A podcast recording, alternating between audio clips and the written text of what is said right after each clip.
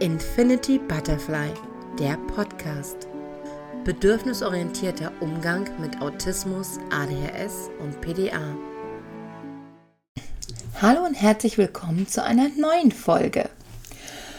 Ja, heute soll es um Geschwister, Geschwisterbeziehungen und Geschwisterstreits gehen.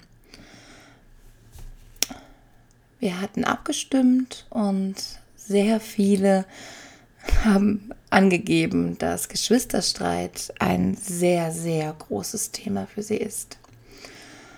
Ich glaube, das geht wirklich, wirklich vielen Familien so. Und wenn dann sehr impulsive Kinder, die Schwierigkeiten zusätzlich noch haben, die Gefühle von anderen zu deuten, aufeinandertreffen, dann kann das explosiv sein. Wir dürfen auch nicht vergessen, dass die Möglichkeit, dass auch die anderen Geschwister neurodivergent sind, einfach sehr, sehr groß ist. Und wenn das aufeinander trifft, dann wird es nochmal deutlich explosiver.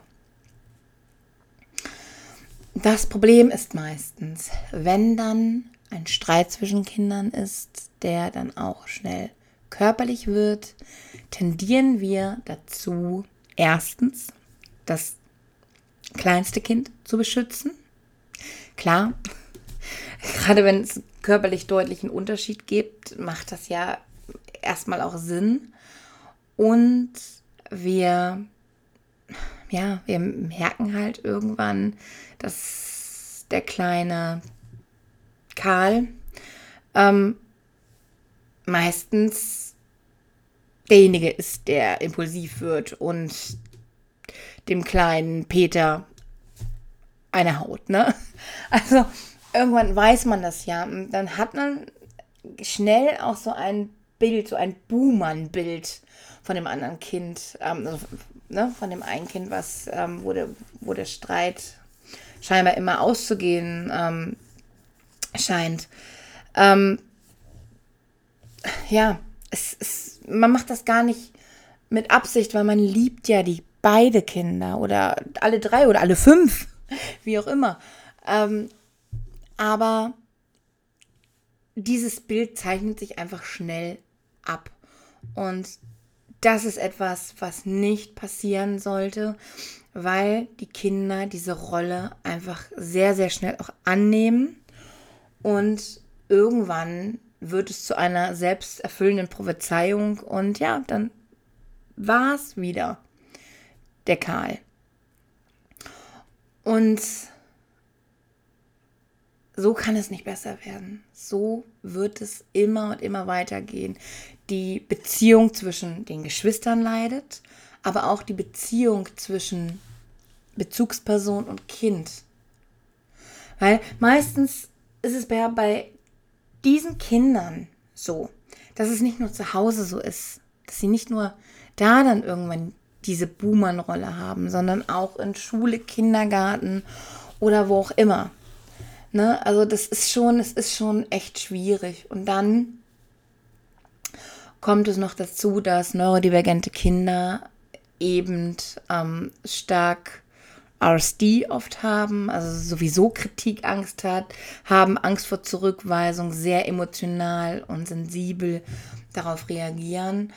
Und ja, das macht es noch schlimmer. Das ähm, bringt sie schnell in diesen Schwarz-Weiß-Denken-Modus. Und ja, dann wird Hass auf das andere Geschwisterkind produziert. Und dann haben wir, ja, dann haben wir irgendwann diese doofe Stimmung zu Hause. Und das wollen wir ja eben nicht. Ähm, zusätzlich können auch noch, ähm, ja nicht nur bei ähm, ADS und Autismus, sondern generell ähm, ja die Impulsstörung, Sprachverzögerung und auch Intelligenzminderung eine zusätzliche Hürde sein, zu verstehen, sich ausdrücken zu können und so weiter. Ne, also das, ähm, das muss man eben auch mit ähm, einberechnen. Ähm, Es ist aber nicht unmöglich, eine gute Beziehung unter Geschwister, also unter neurodivergenten Geschwistern zu haben. Das ist nicht ähm, unmöglich und wir als Eltern haben mehr Einfluss darauf, als uns das bewusst ist. Kinder streben nach Liebe von ihren Bezugspersonen. Die brauchen das zum Überleben. Und da ist Konkurrenz. Da ist Konkurrenz. Und auch wenn die sich über alles lieben, ist das aber auch so. Ganz ehrlich, stellt euch vor, ähm, wobei, da gibt es auch andere Lebensmodelle, aber ich nehme das jetzt trotzdem als Beispiel. Ähm, ihr seid verheiratet und ähm, mit einem Mann und dann kommt auf einmal, der bringt halt eines Tages noch eine Frau vorbei. Aber ihr habt das gar nicht so abgesprochen. Der hat die Frau einfach mitgebracht. Oder vielleicht sogar noch eine Frau. So, und dann, und dann beginnt eben, dann beginnen die Schwierigkeiten. Dann beginnt vielleicht Eifersucht, vielleicht aber auch gar nicht. Es kommt immer auf den Typen, äh, auf den Typ Menschen an. Aber es kommt auf einmal jemand in dein Leben, zu jemandem, den du liebst. Das ist ja erstmal egal, auf welche Art und Weise man jemanden liebt. Aber da kommt noch jemand, mit dem die Liebe geteilt werden muss. Und das ist echt, das ist echt, ja, das ist echt eine Sache. Ich weiß nicht, ob das für alle jetzt passend war, das Beispiel, was ich genannt habe, aber ich meine einfach, dieses man kann es sich, also wenn man sich halt einfach vorstellt, dass da jemand, dass da jemand einfach reinkommt und mit dem du diese Liebe teilen musst, ich finde, das ist schon von der Seite zumindest betrachtet ein ganz gutes Beispiel. Ähm, bei Konflikten unter Geschwistern gibt es Taktiken, die man verfolgen kann, ähm, um den Streit so zu lösen, dass sich niemand danach schlecht fühlt oder ungerecht behandelt fühlt vielleicht. Wichtig ist nicht die Schießrichterrolle oder die Richterrolle anzunehmen. Ihr richtet nicht darüber, was in dieser Situation passiert ist, wer schuld ist, wobei Schuld sowieso immer ein ganz beschissenes äh, Konstrukt ist. Ähm, aber Seid Moderator, nicht Richter. Dazu gehört eben keine Schuldzuweisung. Ihr geht neutral in diese Situation rein und lasst die Kinder erklären. Niemand darf der Boomer sein. Selbst wenn du genau gesehen hast, dass, dass Karl angefangen hat sagst du das nicht. Nicht oder sagst nicht, oh Gott, hast du den, hast du den ähm, Peter schon wieder gehauen. Weil dann setzt auch einfach das, das ganz normale, das logische Denken aus. Dann ist das Kind nur noch im Überlebensmodus, fühlt sich kritisiert. Das kann dann überhaupt gar keine ähm, vernünftige Konversation mehr mit euch führen. Deswegen unbedingt lassen und unterstützen. Also wichtig ist es ähm, auch, sich nicht sofort einzumischen, sondern vielleicht dann, wenn man sieht, dass das eine Kind dem anderen körperlich oder auch kognitiv total unterlegen ist und es sich jetzt nicht mehr behaupten kann. Also ich habe schon meine, meine Jüngste, die ist gerade mal zwei und die hat sich mit dem großen Elfjährigen gestritten und die hat sich vor ihm aufgebäumt und hat ihn angeschrien. Hör jetzt auf, hat sie gesagt. Hör auf. Geh weg. Lass mich in Ruhe. Und das, die, in diesem Moment, diesen kurzen Moment war sie nicht unterlegen. Da hat sie sich, da hat sie sich gewehrt und der Große, der war so perplex und so auch von dieser, von dieser Lautstärke, von diesem angeschrien werden, von diesem kleinen Mädchen, ähm, der hat gar nichts mehr gemacht. Ne? Also ähm, erstmal beobachten, eingreifen, wenn es gefährlich wird und eingreifen, vor allen Dingen, wenn einer extrem unterlegen ist. Ne? Es ist okay, wenn mal jemand verliert und gewinnt, ja. Wobei, ich finde verlieren und gewinnen, aber egal, dass die, dass die das mal selber unter sich klären, ja. Aber nicht, also, aber keine Gefahren zulassen, aber sich nicht sofort einmischen. Ich bin heute, ich bin heute ein bisschen, ein bisschen Formulierungsprobleme. Ähm, ich hoffe, ihr verzeiht mir das. Ähm, wichtig ist auch, dass, die, dass man den Kindern die Chance gibt, Gefühle zu benennen. Ähm, wenn sie es aber noch nicht können, dann spiegelt man das und benennt zum Beispiel, also wenn, wenn es offensichtlich ist zum Beispiel, dass das Kind wütend ist. Oder man fragt, bist du wütend oder traurig? Oder gibt, ähm, gibt quasi Beispiele, was das Kind sein könnte. Manchmal widerspricht es, wenn du zum Beispiel sagst, oh, du bist wohl ganz schön sauer, kann das sein? Und das Kind dann sagt, nein, ich bin total traurig oder so, ne? Dass es dann erst merkt, nee, das bin ich nicht, vielleicht bin ich eher das. Da kann man unterstützen auf jeden Fall. Trösten, ja, trösten ist wichtig. Egal, ob du gesehen hast, dass Karl den Peter gehauen hat. Wenn der Karl traurig ist und aufgelöst, dann tröste beide. Dann sei für beide da und mach niemanden zum Buhmann. Weil es sind beides Kinder. Ähm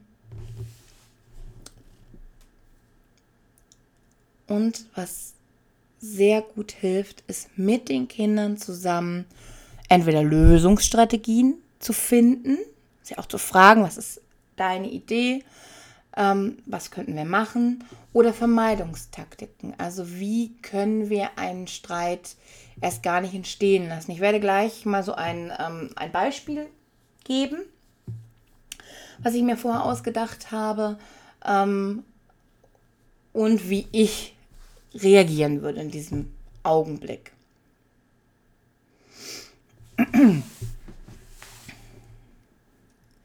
So, also, der Karl ne, von dem ich euch erzählt habe, der ist sechs. Und er hat in seinem Zimmer getrocknete Blätter an den Schrank geklebt. Er ist dann auf Toilette gegangen und hat vergessen, die Zimmertür zuzumachen.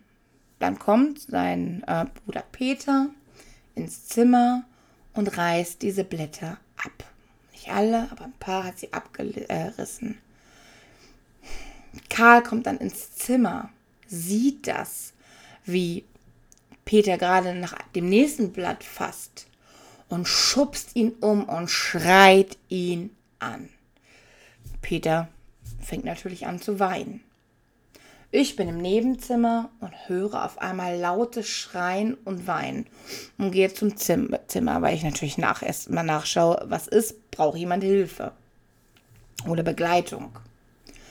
Ähm, Peter sieht verängstigt aus, weint und sieht nicht so aus, als ob er diese Situation lösen kann, weil Karl auch immer noch da steht, auf ihn einschreit und halt wütend ist, weil seine, seine schönen Blätter kaputt sind. Ich entschließe mich dann also einzugreifen. Ich tröste zunächst erstmal beide Kinder, den verängstigten Peter, aber auch den wütenden Karl. Nicht nur wütend, der ist auch traurig, weil seine Blätter eben kaputt sind. Ich tröste die beiden. Und dann frage ich beide Kinder, wie sie die Situation erlebt haben. Na klar kann Ida mir das, äh, Ida sag ich schon, kann Peter mir das nicht so detailliert erklären, wie das der Karl kann. Aber er kann das auch auf seine Art und Weise tun. Und dann hat man schon mal so einen, ja, einen Überblick darüber.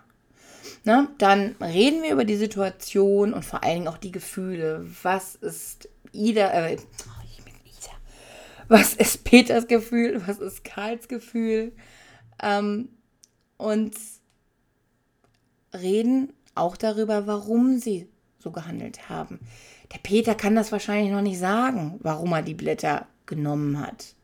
Ne? Da kann man dann ähm, Hilfen geben, wie äh, sagen, ach, der, ähm, der Peter, der fand bestimmt deine Blätter so schön und wollte sie nur mal in die Hand nehmen. Der weiß ja natürlich noch nicht, dass die Blätter kaputt gehen, wenn man dran zieht. Und weil das erste Blatt kaputt gegangen ist, hat er versucht, das zweite zu machen. Oder hat dann auch gar nicht dran gedacht, fand es dann auch einfach toll, wie das Blatt knisterte, wenn man es abzog. Ne? Ähm, und auch erklären, dass der Peter einfach noch gar nicht weiß, dass es den Karl traurig macht. Und jetzt sind wir bei dem Teil, in dem wir uns überlegen, wie wir es in Zukunft vermeiden könnten. Das wäre dann zum Beispiel, ähm, der Karl könnte die Blätter einfach weiter oben aufhängen, wo, wo der Peter nicht drankommt. Oder er macht einfach die Tür zu, wenn er das Zimmer schließt. Das wäre eine Vermeidungstaktik. Ähm, und was auch immer ganz schön ist, wenn man zusammen überlegt, wie man ähm, den Schaden beim anderen wieder gut machen kann. Und hier wäre zum Beispiel ein schönes Angebot, mit den Kindern nochmal rauszugehen und die Blätter, also neue Blätter zu sammeln und die dann zu pressen zusammen. So hat man auch nochmal ein schönes Erlebnis miteinander, war, war draußen, ähm, hat Blätter gesucht, es, es war dann nochmal nett, hat sie zusammen gepresst.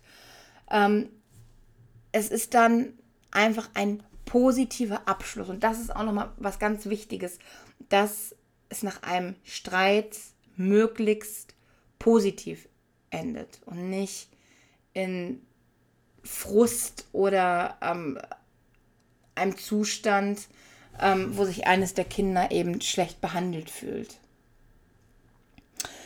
Abschließend ist dazu noch zu sagen, dass es ganz wichtig ist, die Gefühle der Kinder sehr ernst zu nehmen. Es ist schwer und es triggert uns, wenn dein Kind zu dir sagt, ich möchte, dass Peter tot ist oder nicht wiederkommt oder einfach weg ist.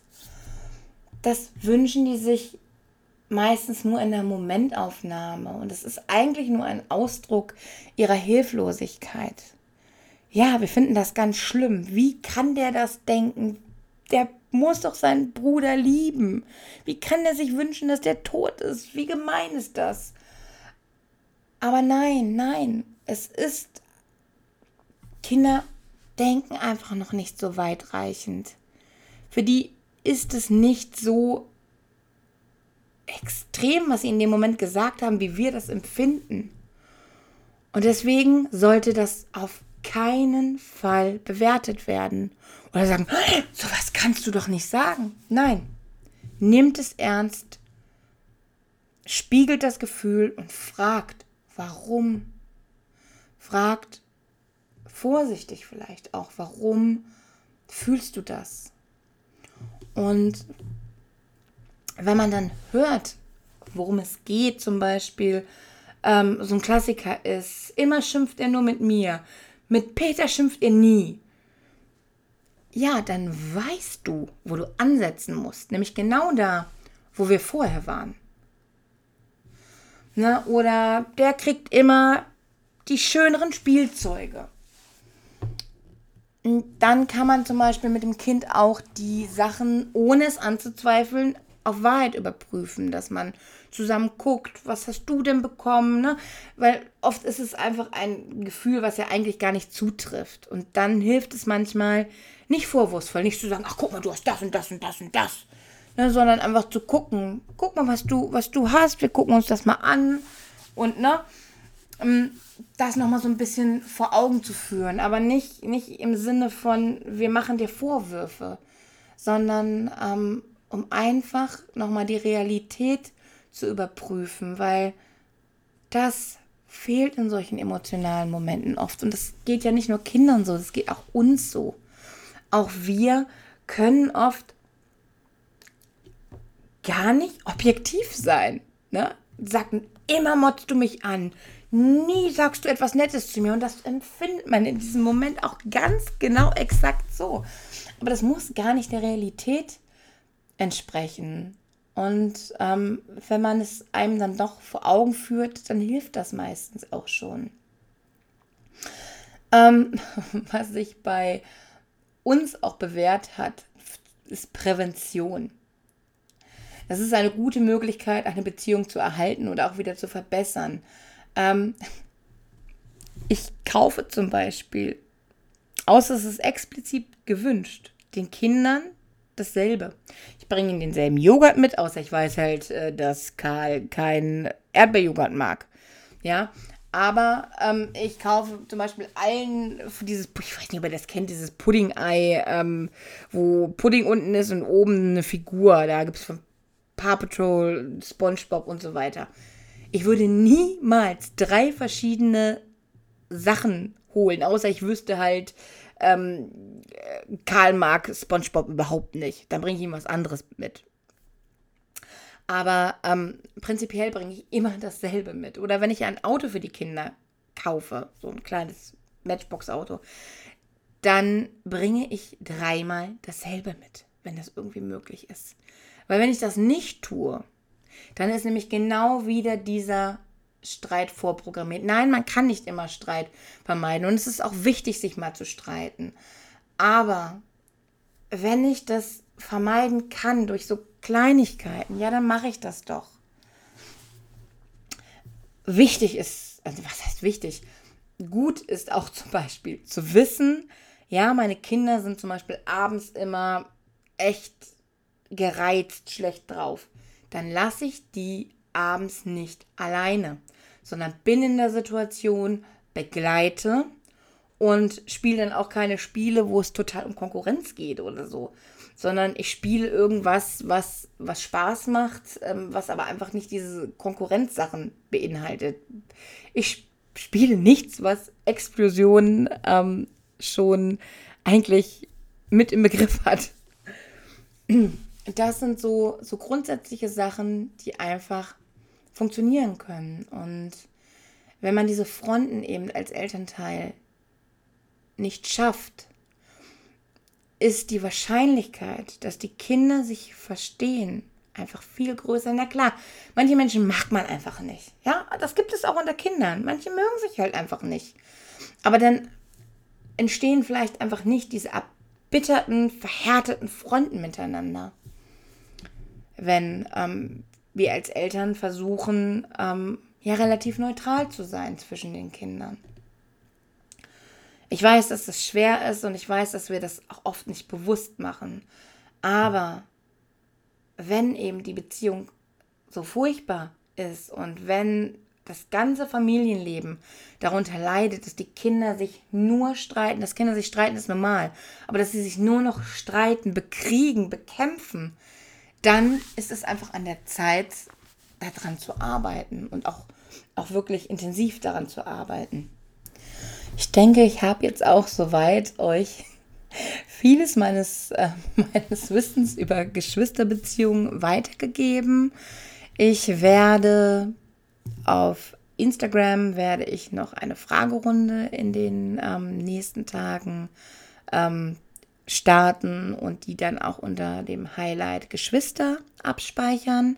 Also für diejenigen, die den Podcast erst viel, viel später sehen oder da erst auf Instagram auf mich aufmerksam werden, ähm, da findet ihr auf jeden Fall noch so die ähm, wichtigsten Fragen und auch nochmal einen Beitrag ähm, mit dem Inhalt dieses Podcasts.